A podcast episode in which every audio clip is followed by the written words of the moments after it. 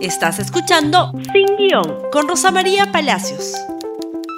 Muy buenos días y bienvenidos nuevamente a Sin Guión. Muy bien, bueno, hoy todo el Perú de rojo y blanco, la felicidad ha regresado a estas tierras, eh, las personas sonríen en la calle desde anoche, gritos, alegría, y no se habla más que de fútbol, pero nosotros hablamos de política. Sin embargo, tenemos que, por supuesto, felicitar a la selección peruana, a su entrenador, que ha hecho de nuevo un magnífico trabajo, y esperar el partido de junio, según lo que me indican acá los entendidos, contra Australia o Emiratos Árabes, ganarlo, porque es un solo partido, y de ahí el Perú iría de nuevo al Mundial.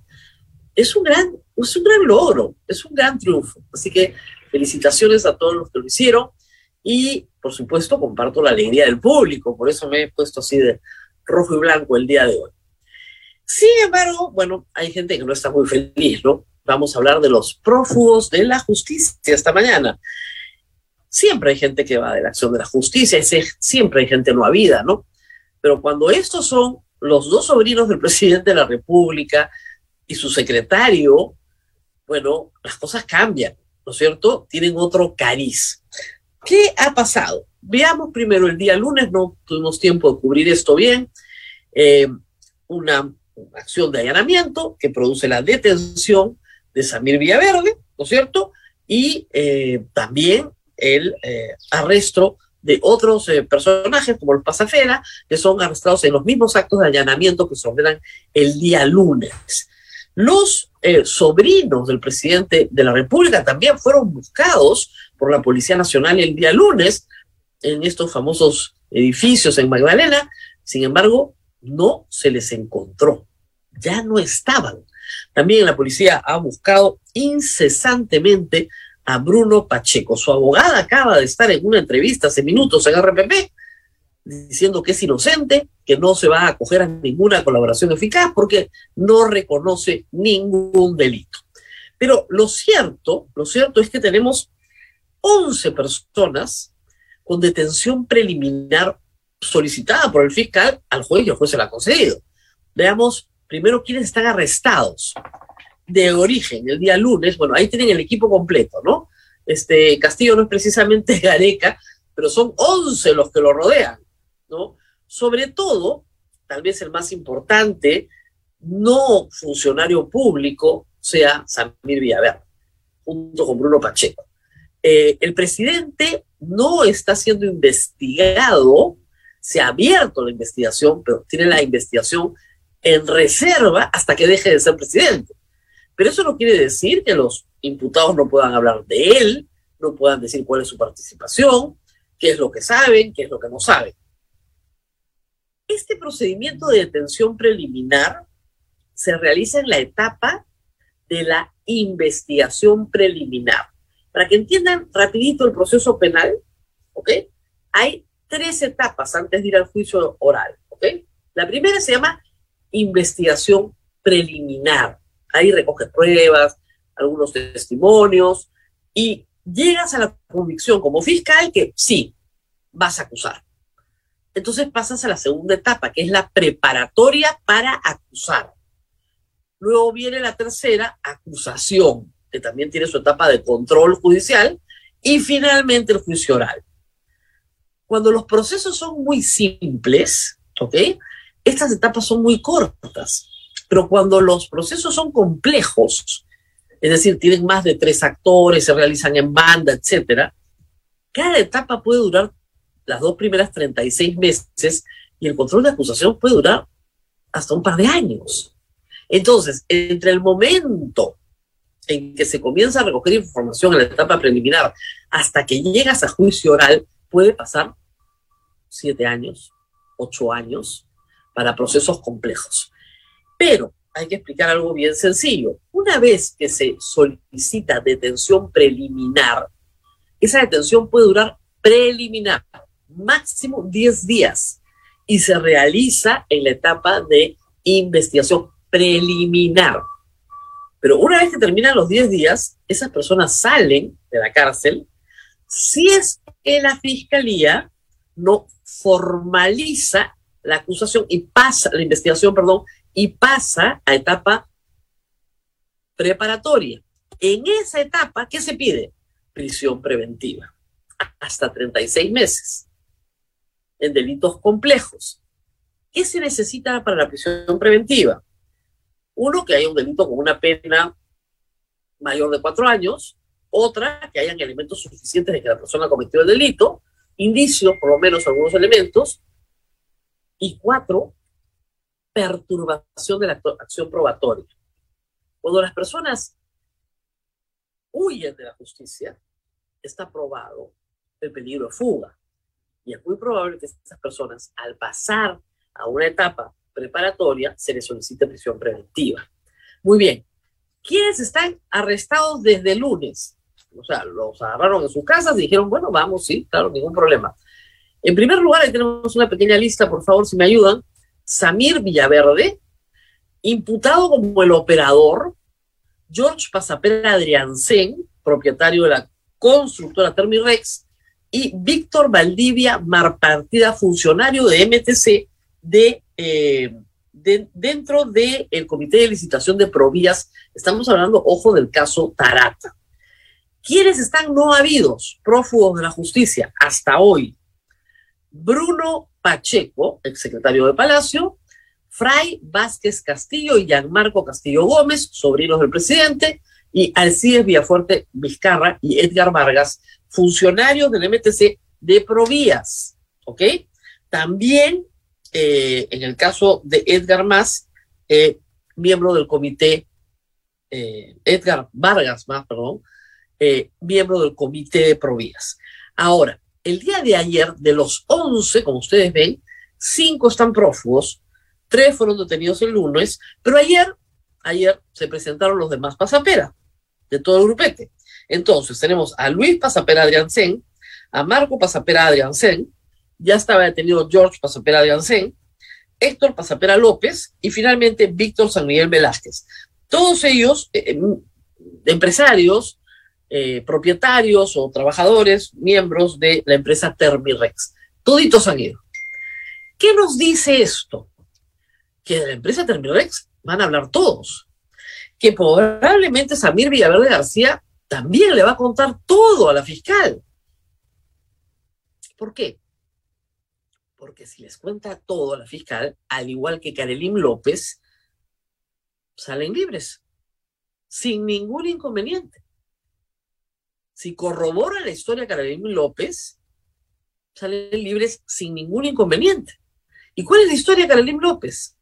La historia de Carolina López es la siguiente. Ella era operadora de la familia Pasapera.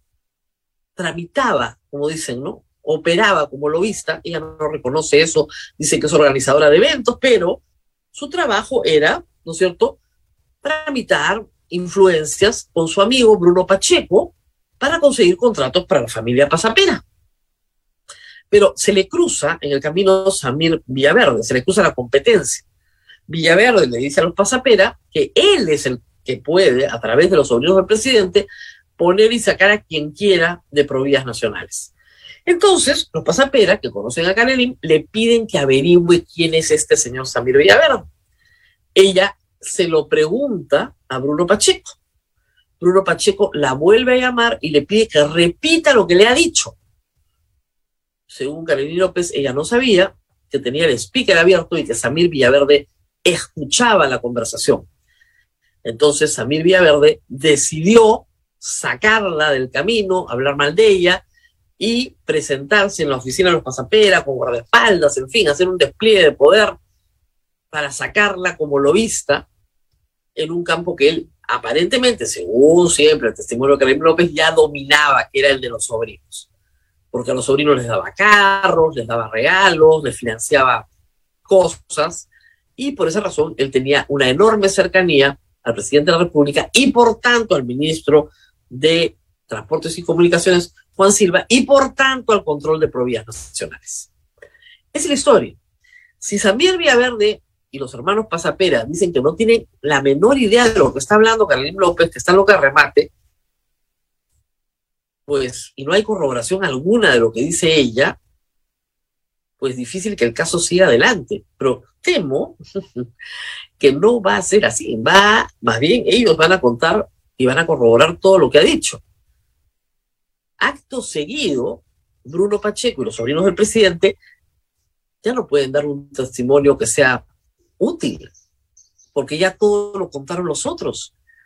Y cuando tú no das un testimonio que pueda ser útil, bueno, ya no hay colaboración eficaz. Los detienen y se van presos, por lo menos 36 meses. Habida cuenta que han estado prófugos de la justicia. Canelim López no tiene los mismos apremios que los 11. ¿Por qué? Porque ella está colaborando pues con la justicia. Ella es la que está dando la información. Hay que decir que sobre Bruno Pacheco y los dos sobrinos del presidente existe la presunción de que han sido dateados, de que han recibido información policial sobre eh, no solamente la escucha de sus llamadas o la vigilancia de sus movimientos, sino que era inminente su captura y que por esa razón se han puesto a buen recaudo. Si eso es así, esto implica, implica directamente al ministro del Interior y también de nuevo al presidente de la República. Así que todavía hay bastante, bastante camino por recorrer. Pero estos 10 días y las declaraciones de estos empresarios, tanto Samir Villaverde como los hermanos Pasapera, van a ser críticas. Recuerden ustedes el caso de Keiko Fujimori, cuando detienen a todos los familiares del congresista Reate. El congresista Reate se presenta y dice, bueno, a mí me han abandonado, me han traicionado, me han dejado solo, yo cuento todo. Y contó con lujo de detalles cómo en Tarapoto se pitufiaba toda la plata de la campaña. Es decir, rompe la fiscalía el bloque, digamos, unitario de la organización criminal y los hace hablar. ¿Qué me hace pensar que los pasapera van a hablar? Bueno, que ya en un caso anterior han hablado. En el caso de el presidente regional, el gobernador regional Álvarez, César Álvarez de Ancash. Y contaron todo, cómo le habían dado la coima, todo, todo, todo, todo. Gracias a su colaboración se le pudo condenar y siguieron trabajando. Muy bien. ¿Qué va a pasar después? Esperemos que se cumplan los 10 días. Yo creo que ahí va a haber información muy, muy interesante que puede volver a complicar al presidente de la República por su conocimiento de estos temas. Aunque digan que finalmente lo habían sorprendido, que no tenía nada que ver, que no conoce a sus sobrinos, va a ser poco probable que sea creíble. Muy bien, tenemos que ir a una pausa. Hay más hoy día, además del fútbol. Y eh, antes de irnos a la pausa, perdón, las palabras de Dina Boluarte, donde creo que manda un mensaje para Bruno Pacheco y los sobrinos del presidente todo acto de corrupción, y reitero, todo acto de corrupción debe ser investigado a profundidad y con la celeridad del caso que amerite, porque los peruanos todos queremos saber la verdad. Nosotros hemos llegado al gobierno para trabajar de manera transparente y honesta, de mirada a las necesidades del pueblo peruano. Y si la familia o el entorno del presidente está no habido, pues yo les sugiero que se pongan a derecho, porque ellos han dicho el que nada tiene, nada teme. Entonces, ¿a qué le temen? Preséntense y den la cara. Es la mejor forma de enfrentar los problemas dando la cara. Pero caiga quien caiga, Bruno Pacheco, los sobrinos, quien fuere, quien fuere. Aquí que la investigación se haga conforme al marco legal, de manera rápida, porque si también se demoran, ¿cuánto tiempo tenemos, por ejemplo, el caso de Odebrecht o de la compañía de construcción y que hasta ahora no sale nada? de las campañas, de dinero, millones de dinero que se han entregado a candidaturas para sus campañas y hasta ahora está allí.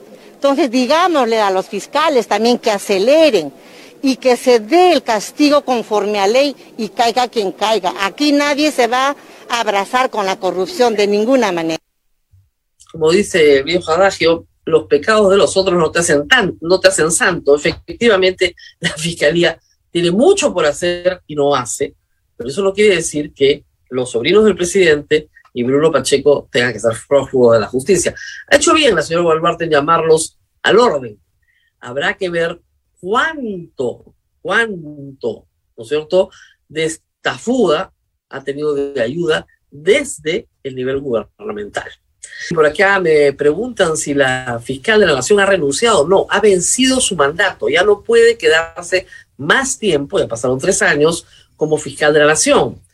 El problema es que solo le puede dejar su mandato interinamente de fiscal de la Nación a el señor eh, Pablo Sánchez porque no hay otro fiscal supremo.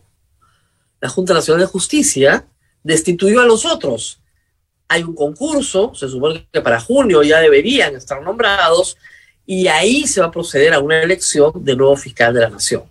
Por el momento hay un interinato, un interinato que durará lo que tenga que durar hasta que la Junta Nacional de Justicia nombre nuevos eh, fiscales supremos que están en concurso, que están ahora en concurso, en pleno concurso, y que habrá que ver quiénes son finalmente los ganadores de este concurso.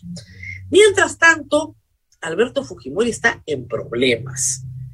El día lunes, mientras veíamos esta larguísima vacancia frustrada que comentamos largamente ayer, se emitió la resolución final, completa, del Tribunal Constitucional respecto a la excarcelación de Alberto Fujimori porque se le había otorgado un habeas corpus que había presentado su abogado. Eso fue el lunes. Ayer hubo fútbol Hoy día, a esta hora, no hay ninguna noticia de que Alberto Fujimori esté excarcelado. Hay que decir además que en los casos de excarcelación, esas son imágenes de archivo por si acaso, en los casos de excarcelación, cuando el tribunal adelanta su parecer, aun cuando no haya resolución, inmediatamente se tramita. Inmediatamente se tramita. Y ya vamos 11 días o 12 días y Alberto Fujimori sigue preso en la de Heroes. ¿Por qué sigue preso? ¿Se han preguntado ustedes qué está pasando? Bueno, vamos a escuchar por un momento al señor Elio Riera, que es abogado de Alberto Fujimori. Escuchemos lo que dijo ayer. Técnicamente hablando, la sentencia del tribunal dice libertad inmediata, ¿no? Debería ser ahora mismo. Evidentemente, el tema de los oficios, notificar a una entidad y otra entidad demora. Somos respetuosos de ello y estamos tratando de coadyuvar a que dentro del el respeto al principio de legalidad podamos darle la celeridad del caso. Confiamos en que pueda ser el día de hoy, si no tendrá que ser el día de mañana. Nos obedecemos siempre al respeto de la autonomía de las entidades estatales, en el caso en concreto del Tribunal Constitucional, que es el máximo intérprete de la Constitución. Motivo por el cual consideramos de que al existir pronunciamiento un pronunciamiento ya fuerte y tan sólido, consideramos que en la Corte se va eh, a dar eh, mayor sostenimiento a esta sentencia, con lo cual se desestimaría oportunamente cualquier tipo de pretensión que podría dejar sin efecto la resolución. No, no podemos eh, darle mayor, desde mi punto de vista legal, mayor valor a un bien patrimonial a que el estado de salud. Permitir eso sería contradecir el artículo 2 de la Constitución entonces, bajo esa premisa, considero yo que se tiene que ponderar el derecho a la salud y el bienestar de la persona, que es lo que estamos en este momento tutelando y defendiendo. Vamos a explicar un asunto procesal que es bien complicado, pero voy a tratar de explicarlo lo más simple, simple, simple posible, ¿ok? Hay un abogado que se pide a Parco, ¿ok? Él oficiosamente, sin que nadie se lo pida, presenta un habeas corpus en ICA, en un juzgado en Ica, ¿ok? El 2020. Y le dice al juez de Ica, señor juez de Ica, libere a Alberto Fujimori porque va a enfermar de COVID y va a morir. Y tenemos que salvarlo. Él es como Bolognesi, como Grau, etcétera, como Tupac Amaru II, sálvelo. Es muy corto lo que dice, no dice nada más. No dice nada más y adjunta, ¿no es cierto?, la resolución de indulto y dice, dele valor a esto este indulto le tiene que dar valor para que lo salve del COVID. El juez de ICA le dice, no, no señor, usted no tiene la razón, no. Apela, va a la Corte Superior de ICA. Y dice, no señor, usted no puede pedir la libertad porque el señor está condenado, no. Y esa resolución de ICA va al Tribunal Constitucional. Hasta ahí me siguen, ¿no? Facilazo. ¿Y qué dice el señor del Tribunal Constitucional? La mayoría, los tres. No revierte la resolución de ICA solamente, porque hasta ahí podría, ¿no? No tienen razón los jueces de ICA, por lo tanto, libertad Alberto Fujimori. No, dicen que es nula la resolución de la Corte Suprema que declaró nulo el indulto de Pedro Pablo Kuczynski y Alberto Fujimori. Entonces, que, lo, lo que todo el mundo se pregunta es, esas resoluciones que declararon nulo el indulto, ¿están en el expediente? No, no están. ¿Las han tenido a la vista siquiera? No. ¿Alguien las ha impugnado? No. Se ha citado al procurador del Poder Judicial de la Corte Suprema, se le ha emplazado a la Corte Suprema para que participe en el proceso. No. Entonces, ¿qué pasa ahora? La resolución del TC va al juez de ejecución. ¿Quién es el juez de ejecución? El juez de la Corte Suprema, el que ha visto el caso. Y él eleva la solicitud a la sala. ¿Qué sala? La, de que, la que declaró nulo, ¿no es cierto?, el indulto Kuczynski. Y la sala dice, ajá, ¿a mí? A mí nadie me ha emplazado. Yo no he participado en este proceso. El TC puede bajarse la que viene, ¿no es cierto?, en apelación, pero la mía, si yo no he participado en el proceso, no he sido notificado, no tengo nada que ver en esto. Yo no voy a... Nula, nula su resolución TC, porque usted a mí no me ha notificado. Y por lo tanto no tengo por qué cumplir una resolución en la cual supuestamente usted anula mi resolución y yo no he tenido ninguna participación. Y además, usted me declara incompetente. Ese es su derecho. Pero debió citarme. Si me declara incompetente, debió citarme siquiera. Y no me ha citado nunca. Ni siquiera ha visto mis resoluciones. No están en el expediente. Y las ha declarado nulas. Por lo tanto, señor miembro del TC, yo no excarcelo, pues, Alberto Fujimori. ¿Qué tal? Esa es la situación esta mañana. ¿O por qué creen que no ha salido? La Corte Suprema puede decir, sí, va, perfecto, que salga. Pero puede decir lo que les acabo de decir. Con lo cual el lío es muchísimo más grande, porque se va a tener que acusar a los magistrados del TC por prevaricato ante la fiscal de la Nación y ante el Congreso de la República por infracción de la Constitución y porque también están aforados.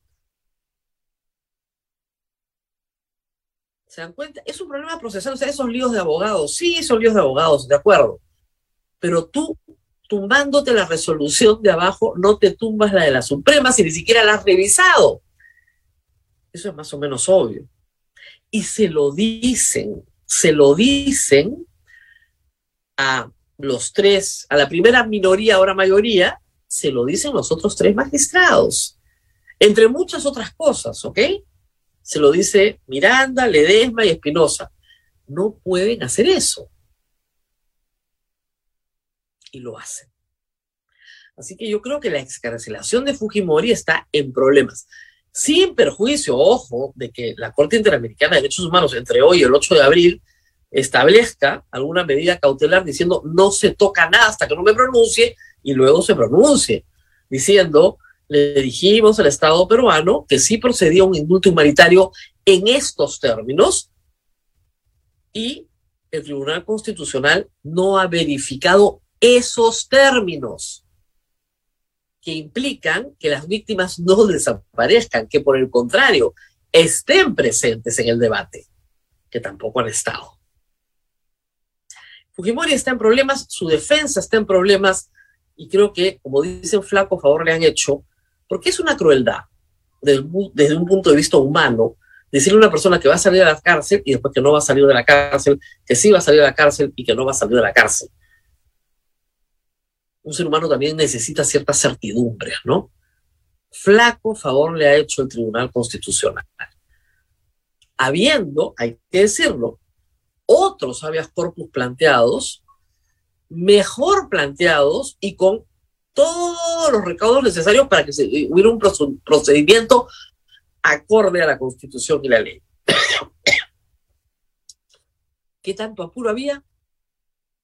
Vaya uno a saber. Muy bien, nos tenemos que despedir, se nos ha ido el tiempo volando.